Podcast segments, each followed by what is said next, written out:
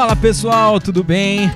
Aqui quem fala é o Rafael Limas e nós estamos iniciando aí mais um episódio do nosso Desenvolcast, o podcast que visa trazer desenvolvimento pessoal e profissional, ideias, insights e vários outros temas para que a gente possa crescer juntos. Então vamos juntos para mais esse episódio falando sobre metas. Chega agora final do ano, é, começamos a avaliar as nossas, o nosso ano de como foi e também definindo novas metas para o próximo ano. E a gente acaba percebendo que algumas metas que a gente propôs no ano não foram 100% ou não foram concluídas. Para que isso não ocorra no próximo ano e quando você for definir as suas metas também, é interessante e eu vou deixar aqui duas dicas simples e aplicáveis para que você possa fazer e melhorar a sua aplicação, a aplicação das suas metas para você colher melhores resultados. Legal?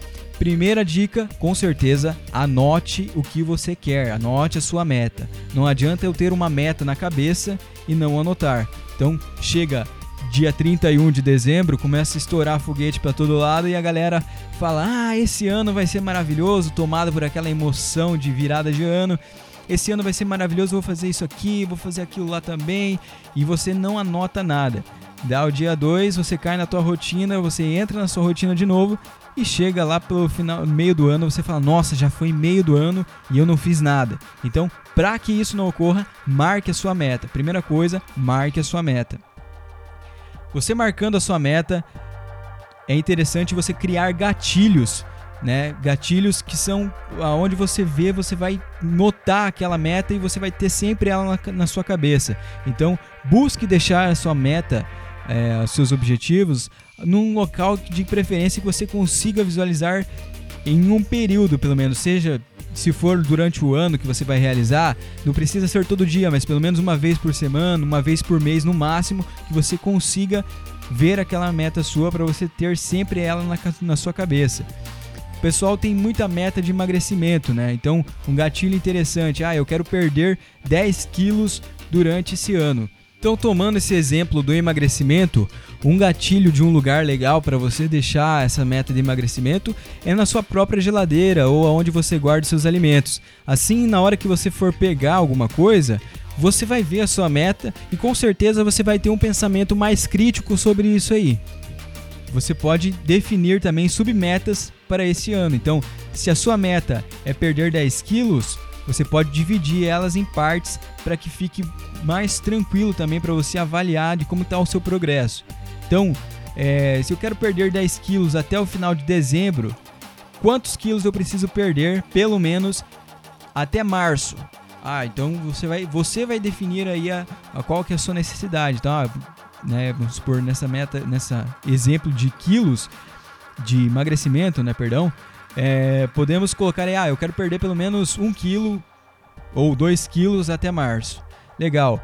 E até junho, quantos quilos eu preciso perder até lá? Para que também não chegue, né, nesse caso aí de, de, de desse, desse, exemplo que eu estou dando, que não chegue em julho, em, em agosto, e você fala, nossa, não emagreci nada, e você acaba desandando da sua meta e fala, ah, agora que eu já perdi o ano mesmo, deixe quieto esse negócio aí, e chega no final, você engordou mais 5 quilos. Então, para que você não desanime também, e você mantenha sempre um ritmo, defina algumas submetas durante esse ano. Existe uma ferramenta muito legal do Marshall Goldsmith que se chama questões diárias. Né? Você pode aí adotar e colocar aí questões é, semanais, questões mensais.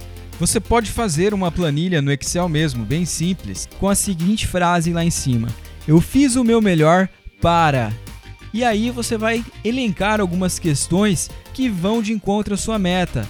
Então, pegando o exemplo do emagrecimento, eu fiz o meu melhor para diminuir o consumo de açúcar, é algo que me leva ao emagrecimento, a minha meta? Legal. Eu fiz o meu melhor para fazer mais exercícios? Legal, também é algo que me leva, então pode deixar lá. Eu fiz o meu melhor para comer alimentos saudáveis? Algo interessante na hora que você estiver criando as suas perguntas diárias é você notar a forma que você está colocando, certo? Dependendo de alguns perfis comportamentais, Você alterando algumas pequenas palavras, você obtém mais resultados. Ou seja, se você é um perfil que tem capacidade de ter mais autodisciplina, ou seja, conquistar comportamentos novos, você pode colocar a frase: Eu fiz o meu melhor para adquirir novos, novos métodos de alimentação saudável. É uma forma, uma frase que envolve autodisciplina, porque você está adquirindo um comportamento novo. Caso se você for uma pessoa que tem mais autocontrole, que seria a forma de evitar comportamentos, aí você colocaria a frase: Eu fiz o meu melhor para evitar alimentos gordurosos. É a mesma coisa, mas você vê que algumas palavras mudam e isso pode fazer total diferença no seu resultado final.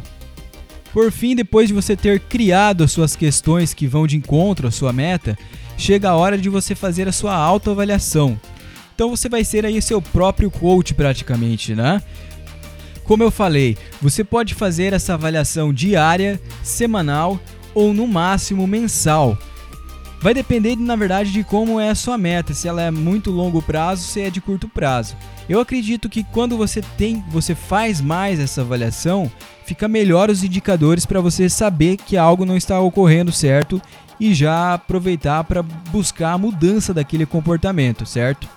Então, estabelecendo aquelas primeiras questões do exemplo que eu dei anteriormente, pegando a primeira, que é eu fiz é, o meu melhor para diminuir ou evitar o, consu o consumo de açúcar, você vai atribuir uma nota lá. Você pode atribuir de 1 a 10 ou de 1 a 5, tá? É, Utilizando-se a metodologia de 1 a 10, você vai colocar, ah, eu fiz o melhor melhor? Bom, acho que mais ou menos, né? Eu acho que vou colocar um 8. E aí, por sequência, você vai atribuindo notas. Para que chegue no final, você da semana ou do mês, enfim, você olhe lá e avalie quantas notas boas você teve em cada questão que está levando você para aquela sua meta. Então, relembrando algumas questões: metas claras, metas desafiadoras.